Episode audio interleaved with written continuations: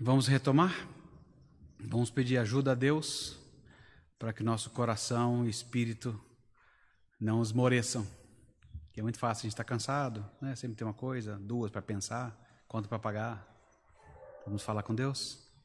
Bom Deus e Pai, nosso espírito é desatento, o pecado também trouxe isso, e nós rogamos ao Senhor que o Senhor nos dê foco para nós conversarmos sobre esse assunto e agora esse outro assunto da soberania na evangelização.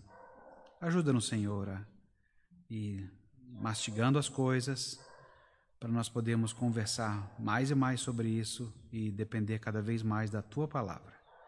Nós oramos agradecidos no nome de Jesus. Amém.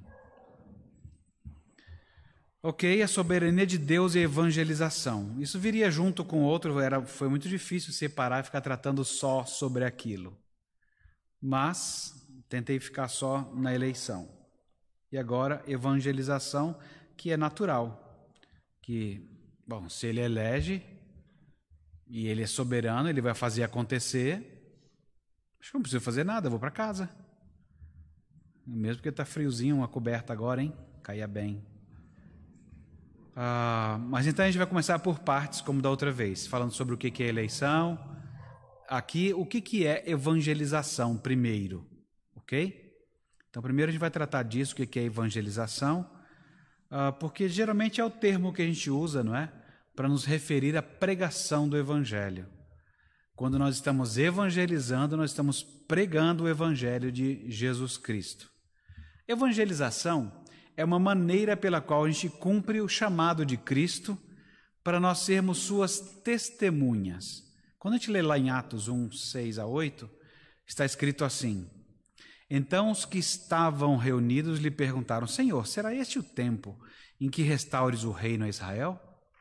Respondeu-lhes: Não vos compete conhecer tempos ou épocas que o Pai reservou pela sua exclusiva autoridade, mas recebereis poder ao descer sobre vós o Espírito Santo, e sereis minhas testemunhas, tanto em Jerusalém, como em toda a Judéia e Samaria e até aos confins da terra.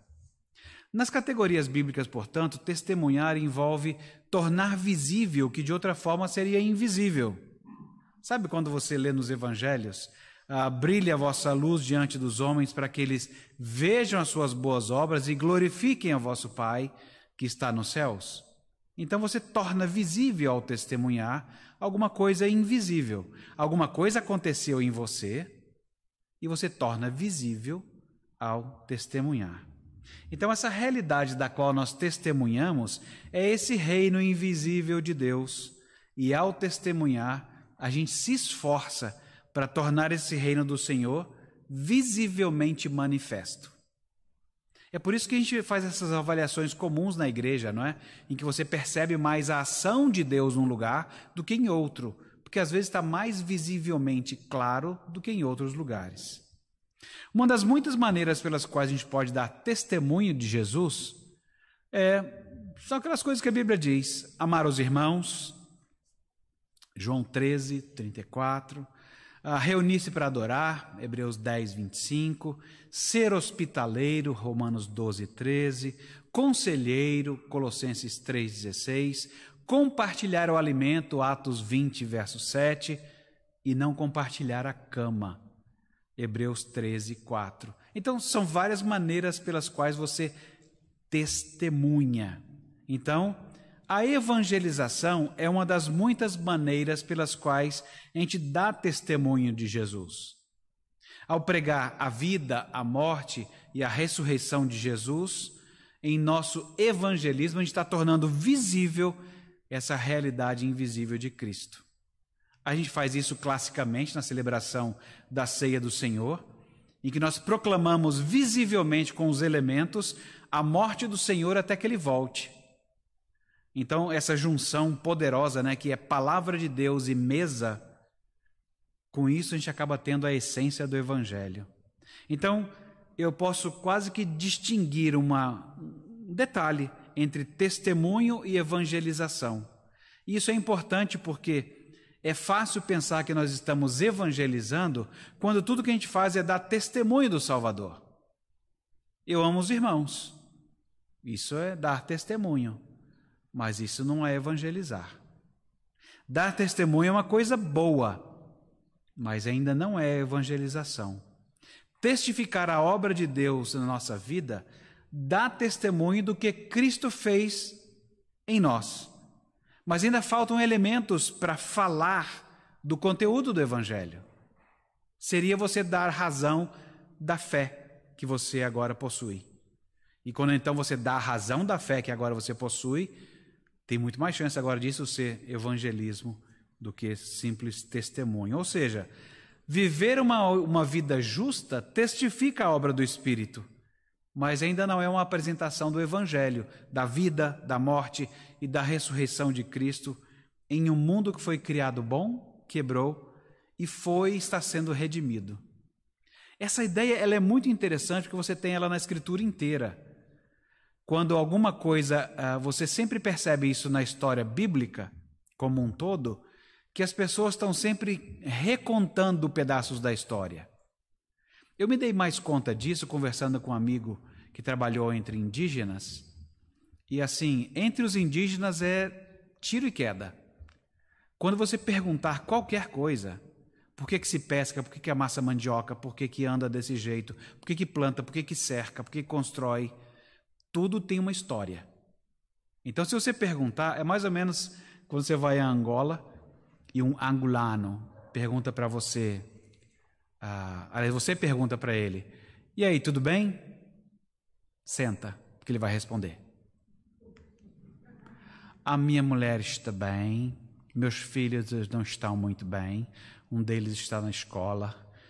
Aí você fala assim: eu sou brasileiro, né? Me lasquei, porque eu perguntei a gente pergunta sem querer resposta. Então você vai se tocando em certas culturas, se você perguntou, senta, porque vai ouvir a história. Então é muito interessante no meio indígena que, eh, seja lá de qual das 200 tribos que a gente tem no Brasil, eles vão te contar uma história. Existe uma história que começou e qual, qual uh, povo saiu primeiro, qual que é o mais importante, qual que fala mais, qual que fala menos. Existe uma história, uma razão para as coisas e eles vão dar a razão para qualquer coisa que se faça. Eu fiquei olhando aquilo e falei assim, gente, não é isso que a gente devia ser? Porque é, é, é, é como o menino perguntava na ceia antigamente, lá no Israel antigo: Pai, por que isso? Senta aí, filho, é o seguinte. A gente era escravo, tá, tá, tá, tá, tá, e Deus fez, Deus maravilhoso, tal, tal, tal. Hoje a gente nem faz pergunta, né? A gente meio que participa do, dos elementos sem questionar muita coisa. A gente participa de liturgias na igreja sem questionar muita coisa. E eu acredito que de vez em quando a gente tem que dar umas paradas e explicar de novo, para que a gente não perca o repertório e saiba dizer o porquê das coisas. Porque senão você confunde testemunho com evangelização. Ah, você pode ter uma vida honesta, justa e boa, mas nem por isso você está pregando a vida, a morte e a ressurreição de Cristo.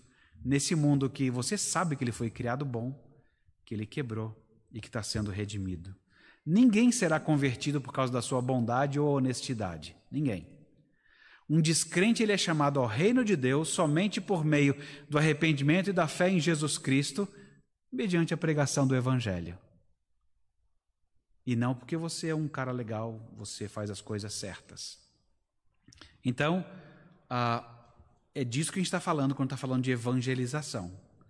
Agora, a soberania de Deus, ela requer evangelização. Quando você fala em anunciar o evangelho ao, junto com a, a expressão soberania de Deus, a gente costuma ouvir algumas coisas. Uma delas é: Uai, parece que a gente é só um robozinho? A gente é só uma marionete? Se Deus, em sua soberania, faz tudo como Ele quer, então a eleição torna supérflua evangelização. Seria natural que você pensasse assim, não é? Porque quando você pensa num ser todo-poderoso, que vai executar a sua vontade, você vai fazer como ah, os amigos de Jó, que sabe que ele é muito poderoso e que ninguém resiste à sua vontade. Se ele fez, é, eles vão entrando por equívoco à medida que eles interpretam. Jó, tu aprontou alguma. Você fez alguma.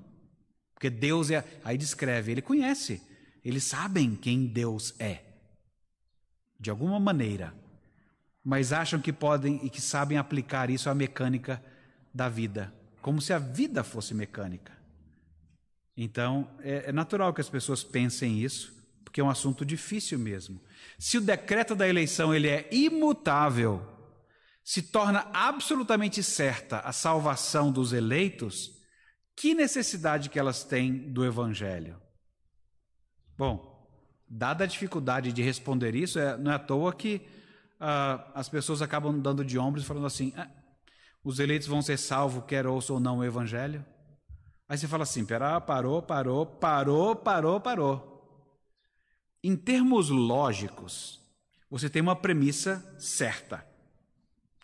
A premissa verdadeira é: a eleição divina torna a salvação inteiramente certa dos eleitos. Ok. Mas aí a, a conclusão derivada dessa premissa está totalmente equivocada.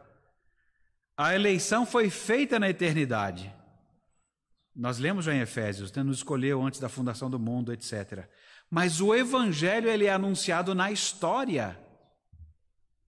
Eu gosto daquela passagem de Lucas 8, de 1 a 3, que diz assim: Aconteceu, depois disso, que andava Jesus de cidade em cidade e de aldeia em aldeia, pregando e anunciando o evangelho do reino de Deus. E os doze iam com ele, também algumas mulheres que haviam sido curadas de espíritos malignos e de enfermidades: Maria, chamada Madalena, da qual saíram sete demônios, e Joana, mulher de Cusa, procurador de Herodes, Susana e muitas outras, as quais prestavam assistência com seus bens. A nossa compreensão do soberano Deus ela é tão limitada que sequer sabemos o que é eternidade. O que é essa vivência sem tempo e espaço como a gente conhece. Mas é importante não confundir a soberania de Deus com a sua onipotência.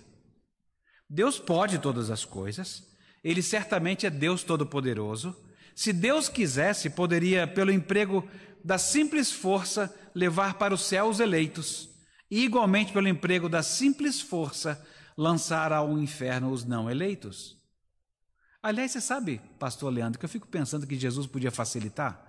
Em lugar de multiplicar pães para aquele monte de gente, ele podia só virar e falar assim: ninguém tem fome. Ficava mais fácil, não ficava? Por que ele usa aquele processo todo de alimentar? É óbvio que vocês sabem, entendem a metáfora, não é? De como é que ele alimenta e quem é o pão da vida. Mas ele teria poder para fazer isso se quisesse. Então ele quis fazer de um certo jeito. Gente, pré-ordenação não é imposição. E certeza não exclui liberdade. Ninguém é convertido ao cristianismo à força. São duas verdades que não parecem combinar. Todo verdadeiro converso se volta para Cristo porque, primeiro, ele recebeu o kit de Deus para ter fé. E isso foi transmitido a ele na regeneração, no novo nascimento. Deus trata, você lê a Escritura e você vê que Deus nos trata como criaturas racionais, capazes de agir livremente. É por isso que você vê ele arrazoando e dialogando com os não salvos por meio do Evangelho. Lemos a passagem de Lucas, ele pregando o Evangelho. Por que ele está fazendo isso, afinal? Ah, não, porque ele sabia quem eram os eleitos. Uai, a maioria das pessoas ouvia Jesus e dizia não. E o odiava mais. Ele quer persuadir os homens. E no caso dos eleitos, ele aplica o evangelho aos corações deles de maneira salvadora mediante o Espírito Santo. Alguns estudiosos chamam essas verdades que precisam ser afirmadas, mas que parecem não combinar com a nossa lógica, de paradoxos. Um paradoxo, essa palavrinha que é basicamente grega, ele é essa contradição aparente ou um certo absurdo lógico. É isso que faz as pessoas acharem que não precisa evangelizar se Deus é soberano e faz tudo o que quer. Alguns exemplos de paradoxos teológicos incluem a Trindade, que são três pessoas da divindade, que são distintas e cada uma é totalmente Deus, embora haja um só Deus. Ou então a encarnação, O Deus que é transcendente e imutável se tornou homem no tempo e no espaço. Ou da união hipostática, gosto desses nomes bonitos. Cristo é uma pessoa com natureza divina e humana. Então ele é onisciente e limitado. Mas você fala, como pode isso? Eu não sei. Talvez o pastor Leandro saiba, eu não sei. Os pastores que estão aqui talvez respondam, eu não sei. Como é que ele é onisciente e limitado em conhecimento? Como é que ele é onipresente e limitado em localização? Como é que ele é sem pecado, mas suscetível à tentação? E a afirmação de que Deus tem presciência infalível das escolhas humanas livres. Eu falo porque tem na Bíblia. Se eu entendi exatamente, uma outra história.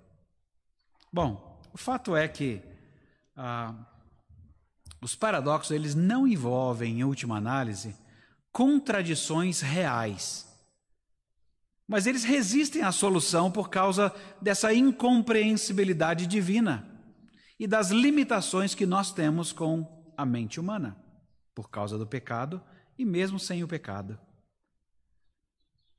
A mesma abordagem não precisa ser seguida em todos os casos.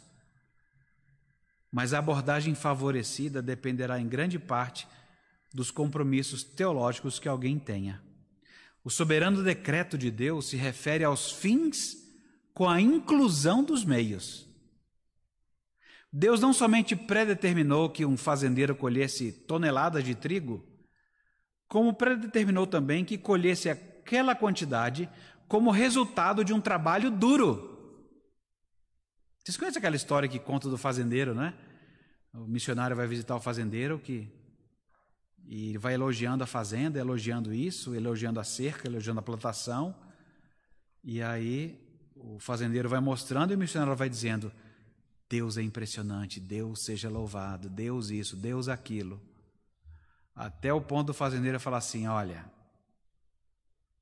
você precisava ver esse lugar aqui antes de Deus mexer do jeito que estava na mão de Deus, aqui estava um mato. Eu fiz. É quase que, sabe? Você está esquecendo da minha glória? Quem conhece a Jesus Cristo sabe que mesmo que você tenha feito, aí você conhece as coisas escritas, deixa que outra boca elogie de você. Desde que o reconhecimento venha de outro lugar. E todo crente sensato e sincero, ele sabe que, tendo sido chamado por Deus, ele reconhece que a força que Deus me deu, a saúde que Deus me deu, sem quaisquer dessas coisas diárias, eu jamais teria feito desse mato que era terra de Deus, essa fazenda que agora também é terra de Deus.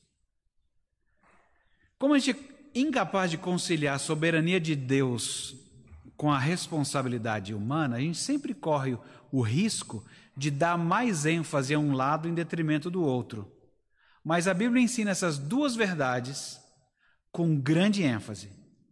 Quem foi alcançado pelo Espírito Santo de Deus, ah, crê na Escritura como a infalível palavra dele e vai dar destaque tanto a uma verdade quanto a outra. Então, o pregador do Evangelho, ele tem que dizer ao pecador não apenas que a salvação é somente pela graça soberana, mas que também, para ser salvo, ele precisa crer em Jesus Cristo como seu Salvador e Senhor. As duas coisas. Por um lado, eu devo pregar que os eleitos de Deus serão salvos com toda segurança. E por outro, eu devo proclamar a advertência de que quem não crê no Filho não vai ver a vida, mas a ira de Deus permanece sobre ele. João 3,16 é legal. Mas João 3,36 é verdadeiro também. Mesmo os eleitos precisam dessa admoestação, afinal, nós não sabemos quem são. Faz parte integrante do método de Deus, o método que ele adotou para levá-los à salvação. A eleição requer evangelização. Todos os eleitos de Deus têm que ser salvos, e nenhum deles perecerá. João 6, 37 a 40, a gente lê assim: Todo aquele que o Pai me dá, esse virá a mim. E o que vem a mim, de modo nenhum lançarei fora, porque eu desci do céu não para fazer a minha própria vontade, mas sim a vontade daquele que me enviou. E a vontade daquele que me enviou é que nenhum eu perca de todos que me deu. Pelo contrário, eu ressuscitarei no último dia. De fato, a vontade de meu Pai é que todo homem que vir o Filho e nele crer tenha vida eterna e eu o ressuscitarei no último dia. Se eu tivesse que dar ênfase a um lado só, eu mudaria totalmente esse versículo, que já seria um crime, não é? Mas eu mudaria totalmente esse versículo, não tem esse negócio de todo que vi o Filho e nele crer. Não, todo que foi eleito será despertado. Sabe, escreveria mais desse jeito, e não desse jeito que continua a ser uma incógnita. O Evangelho é esse meio pelo qual Deus comunica a fé salvadora. De fato, é o único meio que Deus emprega para esse fim. A fé vem pelo ouvir e ouvir pela palavra de Deus, diz Paulo aos Romanos. Observe que, por paradoxal que pareça, a eleição ela é universal. Universal com referência a gente de todos os lugares e não de todas as pessoas. E, mas por quê? Porque eleição é a escolha de certas pessoas para a vida eterna. Então a eleição ela, ela reflete um particularismo, mas num sentido ela é universal. Ela é particular com relação a uma abordagem e universal com relação a outra. Deus tem os seus eleitos em todas as nações e em todas as épocas. E essa a igreja, é isso que nós vemos de gente reunida, é composta de eleitos de toda tribo, língua, povo e nação como você já leu em Apocalipse.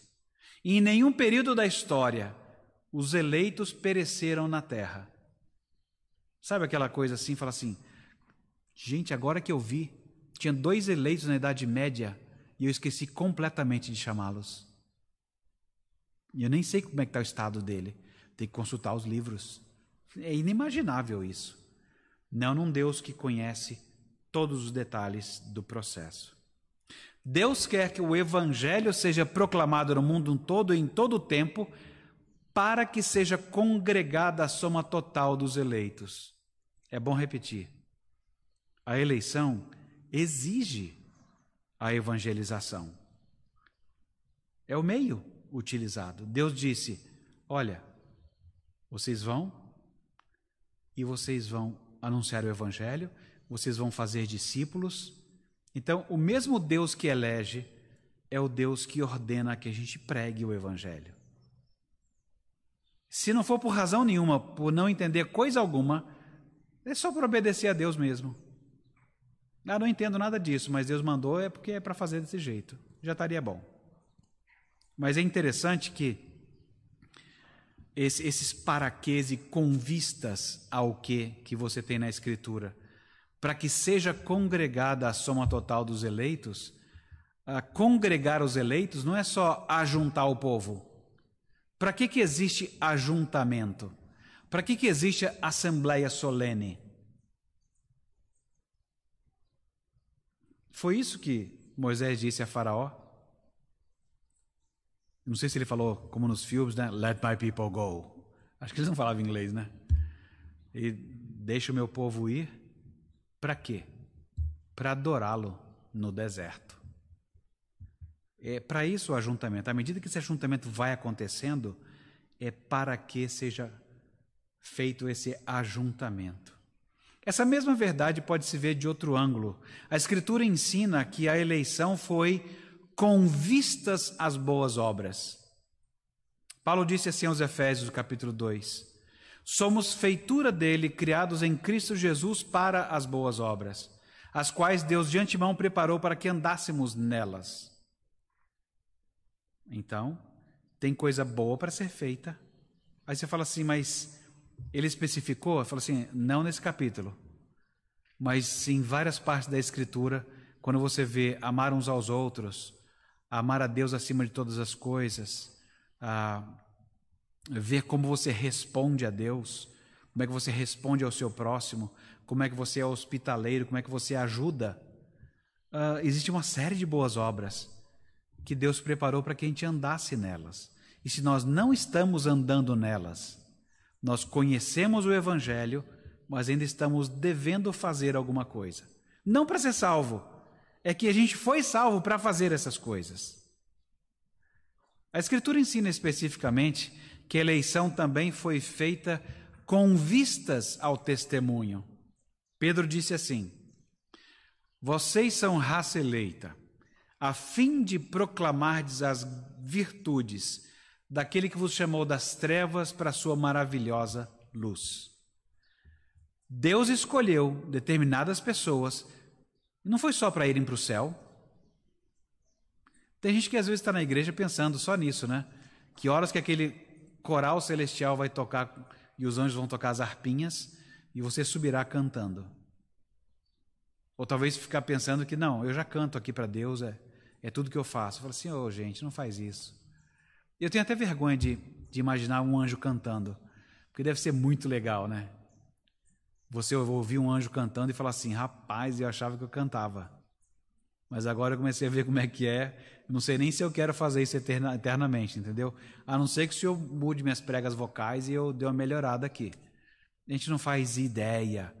E, mas a ideia que a gente faz é o que está escrito. Ele não chamou a gente só para ir para o céu quando morrer, mas para ser suas testemunhas enquanto nós estivermos por aqui. Então, a eleição exige evangelização. Ah, tem uma parte muito interessante também que é essa eleição assegura que a evangelização resulte em conversões genuínas. Você, assim, ah, a gente não tem o poder de Deus para saber quem é, quem não é. Assim, é verdade. Mas o mesmo Deus disse que pelo fruto a gente conhece a árvore.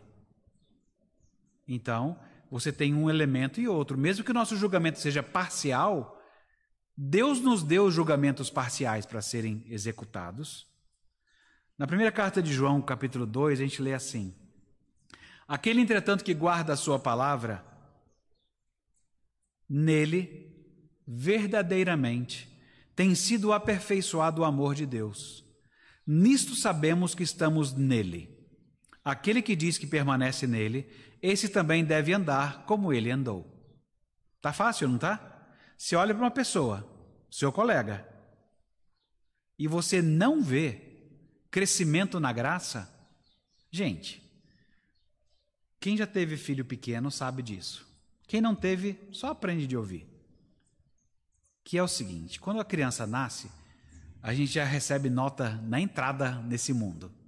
Qual é o APGAR? Se você não sabe o que é APGAR, vai para o Google e se vira. Não dá tempo de ficar explicando tudo.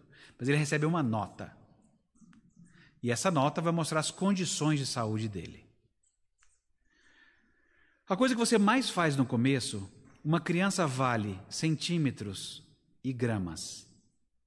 Então você quer que ela cresça bem.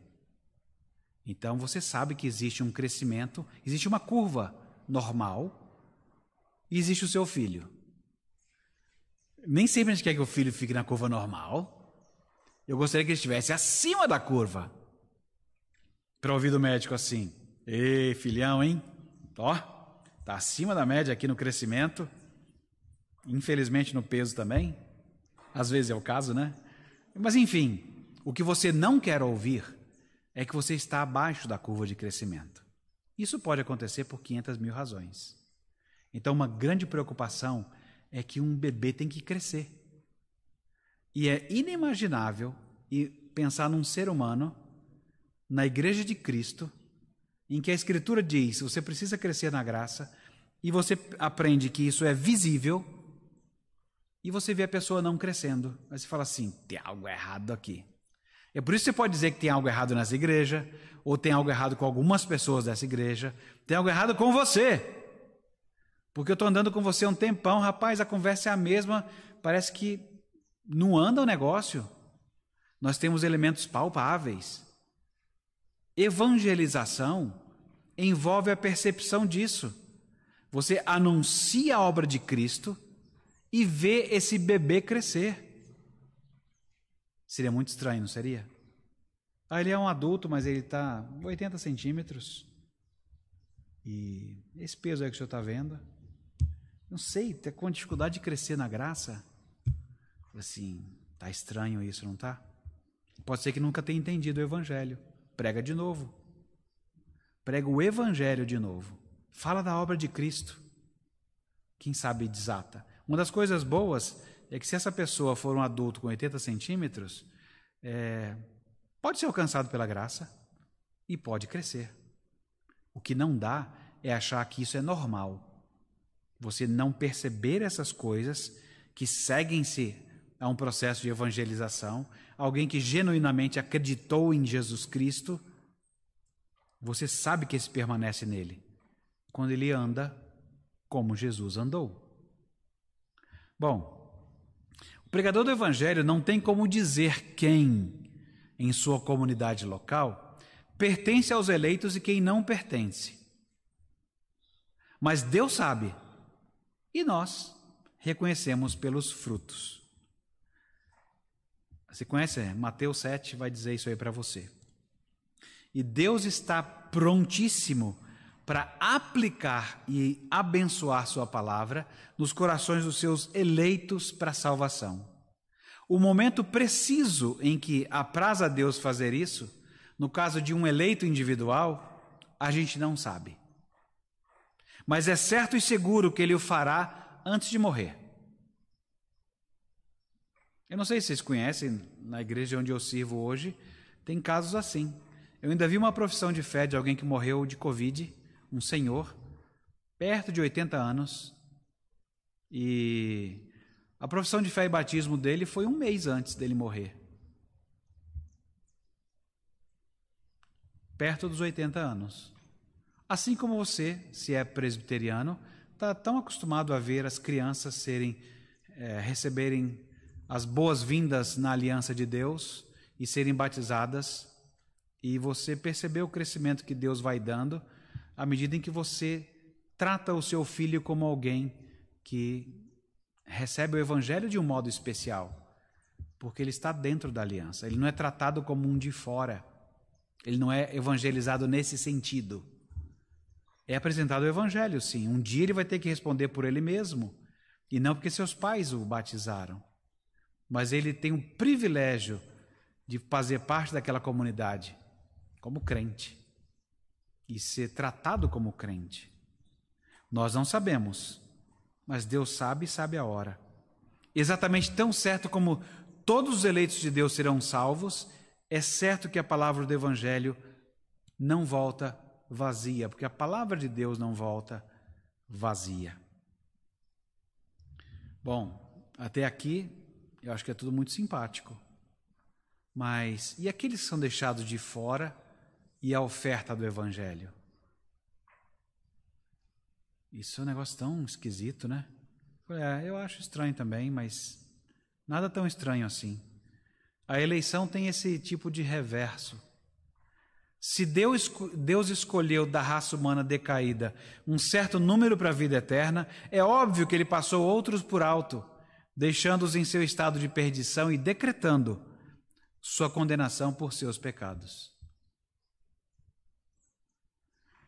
Teologicamente, esse aspecto da predestinação, ele é conhecido como preterição, ou rejeição, ou reprovação. A gente já leu aquele texto difícil, né, de Romanos. Não tem o direito Deus de fazer do, da massa de barro o que ele quer, um objeto para honra e outro para desonra. Se Deus decretou desde a eternidade que certos homens pereçam eternamente, aqueles que não gostam e objetam a isso, eles falam assim: é inconcebível que Deus, dentro da história, convide sinceramente a todos sem distinção para a vida eterna. Se ele vai fazer isso, então Deus não faz uma oferta honesta. Então o convite dele não é honesto, não é sincero. Numa tentativa de abordar esse argumento, às vezes a gente faz a observação de que, ah, mas gente, o pregador humano não tem como saber quem é eleito e quem não é. E que, portanto, ele não tem outro recurso senão proclamar o evangelho a todos indiscriminadamente. Isso parece resolver um pedaço da questão. Já que eu não sei quem é, eu faço a oferta sincera. Não, mas isso eu, pregador humano, não é? Quebrado, caído, pecador. Quando a gente fica pensando em Deus, Deus sabe. Deus está fazendo uma oferta sincera. Ou seja, quando eu faço esse tipo de observação, eu não chego no ponto ainda. Porque a questão é se Deus, que sabe infalivelmente quais são os seus eleitos e quais não são, se a oferta dele é sincera de salvação a todos que são alcançados pelo Evangelho. Bom, a gente tem que ter um terreno comum aqui. O terreno comum é que a palavra de Deus ensina, sem sombra de dúvida, que tanto a reprovação divina como a universalidade e sinceridade do oferecimento do evangelho ocorrem. Você lê Deus falando que ele não tem prazer na morte do ímpio. E você lê ele chamando o seu povo. Aliás, o povo de Israel antigo é um exemplo claro disso. Centenas de anos enviando profetas e falando assim: arrependam-se, arrependam-se, arrependam-se. Ele não está sendo sincero? Ele está só fingindo que ele quer que eles tenham uma vida melhor, melhor do que aquilo que eles acham que é vida, mas que não é, é morte. É inegável que Romanos 9, 21 e 22 ensina a doutrina da reprovação, suportando com paciência os vasos de ira preparados para a perdição. Não é só Romanos 9, 21 e 22, mas também na primeira carta de Pedro, capítulo 2, verso 8, em que você tem a menção dos que tropeçam na palavra, sendo desobedientes para o que também foram destinados. Eu tenho o oferecimento universal do Evangelho, oferecimento sincero, e também tenho um ensino firme, como em Ezequiel 33:11 que diz assim: Tão certo como eu vivo, diz o Senhor Deus, não tenho prazer na morte do perverso, mas em que o perverso se converta do seu caminho e viva. Convertei-vos, convertei-vos dos vossos maus caminhos, pois porque é a vez de morrer ao casa de Israel. Pedro, no capítulo 3, na segunda carta, no verso 9, ele fala assim: Não retarda o Senhor a sua promessa, como muitos a julgam demorada. Pelo contrário, ele é longânimo para convosco, não querendo que nenhum pereça, senão que todos cheguem a um arrependimento. E partes como essa você tem em outros lugares da Escritura. É por isso que a gente tem que admitir que esses ensinos não são facilmente conciliados pela razão humana. Tanto quanto possa interessar a nossa lógica, parece que um exclui o outro. Por que, que ele faz uma oferta sincera e as pessoas não se arrependem? Se eu, inclusive, já sei que ele escolheu uns e não outros. Isso é que é o problema. Quando você trabalha com um lado e exclui o outro, a gente acaba desembocando em alguma bobagem. Ou você vai ser racionalista demais, ou você vai simplesmente concluir que eu não quero servir a um Deus todo-poderoso assim. Por quê? Porque Deus soberano incomoda. A gente é muito humano. Acho que se dependesse de nós, a gente diria assim: Deus, eu sei que a minha casa é meio estragadinha, mas vamos fazer o seguinte: isso aqui é mexer na minha vida, não é? Eu vou fazer um puxado aqui um quarto maior. E eu vou deixar aqui algumas coisas dessa casa aqui velha e tal. Eu não vou mais mexer nisso. Eu vou para essa sala maior. Mas vou fazer o seguinte: vou fazer um puxado aqui e vou fazer uma reforma. E você aprende que a reforma que Deus faz é assim: ah, eu estou vendo a sua casa está meio estragadinha mesmo, mas eu tenho uma solução boa para você. Eu vou acabar com ela e vou fazer uma nova. Eu falei assim: não, Deus, espera aí, vamos devagar. Eu, eu não estava pensando na reforma desse tamanho, nem tem dinheiro para isso. Eu falei assim: então, você não vai pagar nada por isso. Sou eu que vou gastar. Eu vou gastar o meu filho, a morte dele, esse é o preço. E você tem que acreditar que a minha obra vai ficar boa. mesmo ouvindo tudo isso, a gente é capaz de pensar assim: será que precisa mesmo derrubar tudo? Porque tem umas partes que a gente gosta, né? Tem uns cômodos que a gente gosta e não quer destruir. A gente é desse jeito. A solução não é que Deus vai desamassar a folha que se amassou a vida inteira, fazendo, aprontando todas. Quando eu falo aprontando todas, você não precisa ser promíscuo. Só de não dar ouvidos a Deus, dar ouvidos a você, você já amarrotou sua vida. E depois você fica achando que, quem sabe, eu, eu dou um spray aqui nessa folha e passo com ferro para ver se ela fica lisinha de novo. Deus só pega essa folha, joga fora, fala: está aqui uma, no, uma folha novinha em folha. Folha novinha em folha, que bom. A gente é bem capaz disso, não é? A gente não consegue juntar uma coisa com a outra. É por isso que a norma da verdade, ela é ditada não pela razão humana, mas pela infalível palavra de Deus. Paulo conta aos coríntios e a nós, segundo os Coríntios 3:15, que nós somos transformados de glória em glória. Mas cá entre nós, sinceramente, o que, você vê no espelho? Você vê os outros dizendo que está ficando mais velho. Você vê que está acabando o negócio. Ou então, aqueles sustos, né? Nossa, essa falta de só 10 anos atrás. Estou me acabando. A coisa não está indo bem. Mas é, o problema é que o que é dito para nós é que a gente está sendo transformado de glória em glória. A palavra de quem que você acredita? No seu espelho ou no espelho da palavra de Deus? É, é, é difícil desse tanto.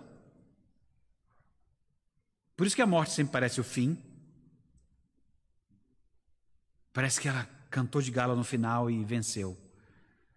Porque você tem isso, você tem o que a sua lógica mostra e o que você vê, e tem aquilo que Deus está fazendo e você não vê. Ele está transformando você de glória em glória.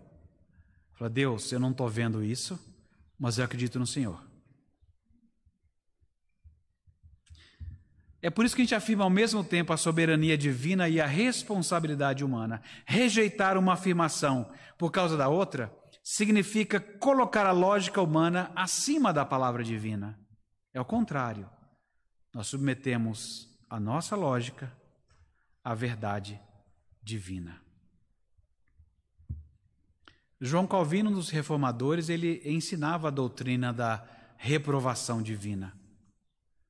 Algumas pessoas falam assim: ah, Calvino era supralapsariano. Você fala, supralapsariano, infralapsariano. Você falou disso, Leandro? Mais ou menos. Deixa isso para lá, gente. Isso é só classificação que teólogos ficam gastando tempo para saber como é que foi a ordem das coisas. Então, para tentar entender como é que Deus chamou antes, Deus chamou depois, Deus elegeu depois de terem pecado, Deus elegeu antes de terem pecado, é só essa ordem que teólogos vão divergir. E alguns falam de Calvino assim, ah, supralapsariano, hein? Ou seja, ele defendia que o decreto da predestinação precedeu logicamente os decretos da criação e da queda. Aí você olha e fala assim, gente, quando você lê Calvino, e esse é muito divertido, você vai ser supra e infra. Você vai mudar. Por quê? Porque não dá para fechar a questão com isso. A escritura tem hora que parece uma coisa e tem hora que parece outra. Aliás, eu seria arminiano em alguns dados momentos, porque parece tão razoável. Por quê? De fato, Deus está dizendo desse jeito mesmo: se você não crer, você não vai ser salvo. É isso que está escrito, não posso mexer em nada. Mas por causa de outros textos, eu entendo que se eu não receber o pacote da fé, eu não creio. Tem uma coisa que precede isso. Então, se Calvino defendia isso ou não, é interessante, porque ao comentar Ezequiel 18, que é uma passagem paralela a Ezequiel 33, Calvino disse assim: Não há nada que Deus deseja mais ardentemente do que que aqueles que estejam perecendo e correndo para a destruição retomem o caminho da segurança. Você fala, é, isso mesmo. Deus faz essa oferta sincera, universal. E ele continuou: Se alguém objetar, bem, nesse caso não há nenhuma eleição de Deus pela qual ele tenha predestinado um número fixo para a salvação. A resposta está à mão. O profeta não fala do decreto do conselho do secreto conselho de Deus, mas somente evoca aos homens em desgraça o seu desespero para que aprendam a esperança de perdão, arrependam-se e abracem a salvação oferecida. Se alguém mais contestar, isso é fazer Deus agir com duplicidade. A resposta está preparada. Que Deus sempre quer a mesma coisa, embora por diferentes meios e de modo inescrutável para nós. Portanto, embora a vontade de Deus seja simples, grande variedade a envolve no que diz respeito aos nossos sentidos. Além disso, não é surpreendente que nossos olhos sejam cegados da luz intensa, de modo que certamente não podemos julgar como é que Deus quer que todos se salvem e, contudo, destinou todos os reprovados à destruição eterna e quer que eles pereçam. Enquanto nós olhamos através de um vidro, obscuramente, devemos nos satisfazer com a medida do nosso entendimento. Para mim é muito significativo que um cara brilhante como ele chegue num ponto e fale assim: então, afirme as duas coisas, porque elas estão na Escritura. Quando você tenta entender além disso, sai bobagem. Sai bobagem. Nós vemos como que por um espelho. Não é assim? Mas um dia a gente não vai ser mais menino, vai ver as coisas como elas são. Os cânones que eu havia citado de Dort eles ensinam inconfundivelmente a doutrina da reprovação. Eles dizem assim: o que peculiarmente tende a ilustrar e a recomendar-nos a eterna e merecida graça da eleição é o expresso testemunho da Escritura Sagrada de que não todos, mas somente alguns são eleitos, enquanto que outros são deixados de lado no decreto eterno. A estes, Deus, por seu soberano, justíssimo, irrepreensível e imutável beneplácito, decidiu deixar caídos em sua miséria comum a qual se tinham lançado voluntariamente, e não lhes dar a fé salvadora e a graça da conversão, mas permitindo em seu justo julgamento que sigam seus próprios caminhos. Decidiu, afinal, para manifestação da sua justiça, condená-los e puni-los para sempre não somente por causa da incredulidade deles, mas também por todos os outros seus pecados. E os cânones de Dort insistem: todos quantos são chamados pelo Evangelho são chamados com sinceridade, pois Deus declarou ardorosa e verdadeiramente em Sua palavra o que é aceitável a Ele, a saber, que aqueles que são chamados venham a Ele. É interessante porque a gente acaba se acostumando com algumas coisas. Eu, eu me lembro, de um modo até doído, que tinha uma pessoa numa igreja X que ela falava assim: Pastor, eu quero crer, mas eu não consigo. Eu ficava olhando aquilo e falava assim: Cara, isso, isso é dolorido, hein? Isso é doído. Eu quero crer, mas eu não consigo. Em parte, ele está teologicamente absurdamente certo. Ele não consegue mesmo, ninguém consegue crer por si mesmo. Se Deus não lhes abrir os olhos e der o pacote da fé, você não crê. A primeira parte que era mais incômoda, que é eu quero crer. É nessa hora que você precisa de mais convívio. Só essas afirmações. Fala assim, gente, eu vou fazer um filme, Hollywood está me pagando. Eu vou fazer um filme para mostrar de como que Judas queria ter se arrependido. Mas os evangelhos não deixaram. E o condenaram. A gente sempre gosta dessa história de falar assim: gente, Satanás está ávido por querer voltar, mas Deus não deixa. Aí fala: Ô oh, Deus, Puxa vida, pegou pesado, né? Aliás, eu estou tão acostumado que o senhor pega pesado que Moisés, só por causa daquela coisa lá de esbofetear a pedra, o senhor não deixa ele entrar? Oh Deus, Gente, a gente já se acostumou que Deus exagera, que ele não precisava ter feito aquilo. O cara quis ajudar, ó, colocou a mãozinha na arca. Ele quis ajudar, o senhor faz isso com ele e o mata? Deus é apavorante. Então a gente está cheio de razões para poder contestar Deus. A gente está tão acostumado a contestá-lo, esquecendo que contestá-lo significa duvidar de várias coisas: da sua intenção, da sua bondade, da sua perfeição, da sua sabedoria. E começar a achar que o nosso arrazoado é que dá conta disso. Deus sabe, eu já tinha posto no, no inferno um bocado de gente que ele teria salvo. E eu teria salvo um monte de gente que Deus manda para o inferno. Eu não faço muito bem esse papel. E não faço bem esse papel em coisa alguma. Mas a gente está tão atacado pela cultura popular dessas coisas que a gente começa a achar que será? Ah, amparado nesse ensino de Dordrecht, Hermann Bavinck, ele negou que tanto que a fé seja causa da eleição, como que o pecado seja causa da rejeição. Porque às vezes você pode pensar nisso, não é? Aliás, era o que os amigos de Jó, Jó pensavam. Deus rejeitou você, Jó, por causa do seu pecado. Você não quer confessar. Confessa, fica mais fácil. Abre a boca, confessa. Confessa que você é pecador. Jó sabe que é pecador mas não está entendendo porque não combina a vida que ele levava. E, aliás, não combina com o início do livro, quando Deus disse: Meu justo. O testemunho é de Deus no livro. E os amigos estão dizendo: Não, tu não é justo nada. Está mentindo, aí tem alguma coisa. Porque a gente está acostumado a pensar que a rejeição também é por causa do pecado.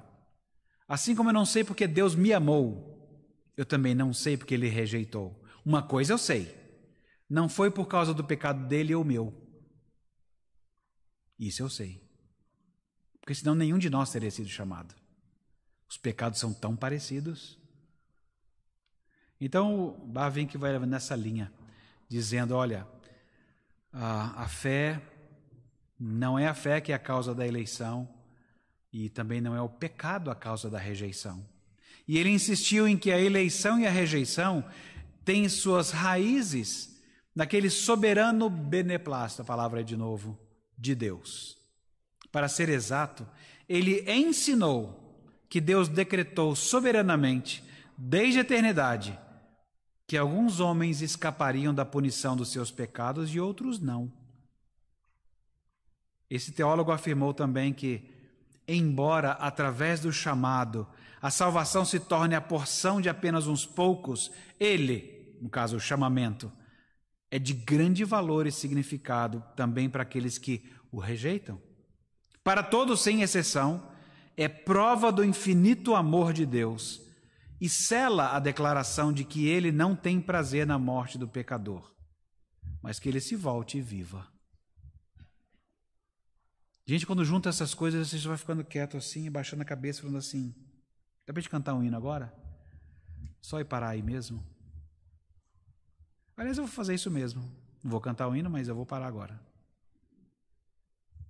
Até aqui. Percebem como é complicado? Todas as vezes a gente começa a se esmerar muito na nossa lógica. Gente, não significa que nós somos ilógicos. Não, a lógica Deus nos deu.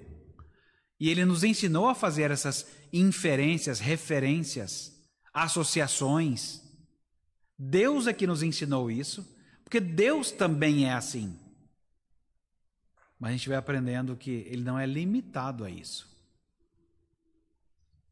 Aliás, o exercício dos famigerados amigos de Jó mostra bem isso.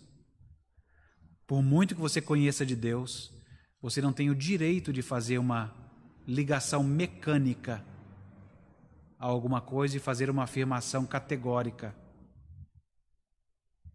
Jó, facilita a tua vida. Confessa seu pecado. Aí Jó, gente, eu não consigo da vida que eu estava levando. E é interessante porque se Jó sucumbisse, quem ganharia era Satanás. a aposta. Mas Satanás não tinha razão. Por isso Jó não podia sucumbir aos seus amigos. O que estava acontecendo, ele, ele viu, ele sabia que era pecador, mas o que estava acontecendo era muito maior do que qualquer coisa que ele imaginasse. No entanto, não é estranho que hoje, hoje, você pensa ainda assim: rapaz, vou pegar aqui seu Eque, né? Seu Samuel. Aí seu Samuel faltou num domingo, aí morrem cem frangos. Aí ele fala assim, tá vendo?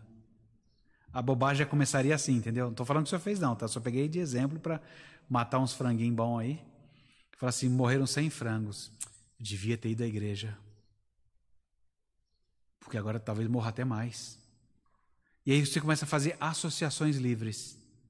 falei, gente, Ué, e o cara que tem um carro roubado em frente à igreja? Droga, eu fui à igreja. Então, essas associações livres são um, um perigo. Pode ser que Deus puna? Pode, não tenho nenhum problema com isso não. Mas eu tenho que ter muito cuidado com as nossas associações livres. Deus quer que eu evangelize. Deus soberanamente realiza isso. Não uma sem a outra. Deus nos ajude a almoçar também.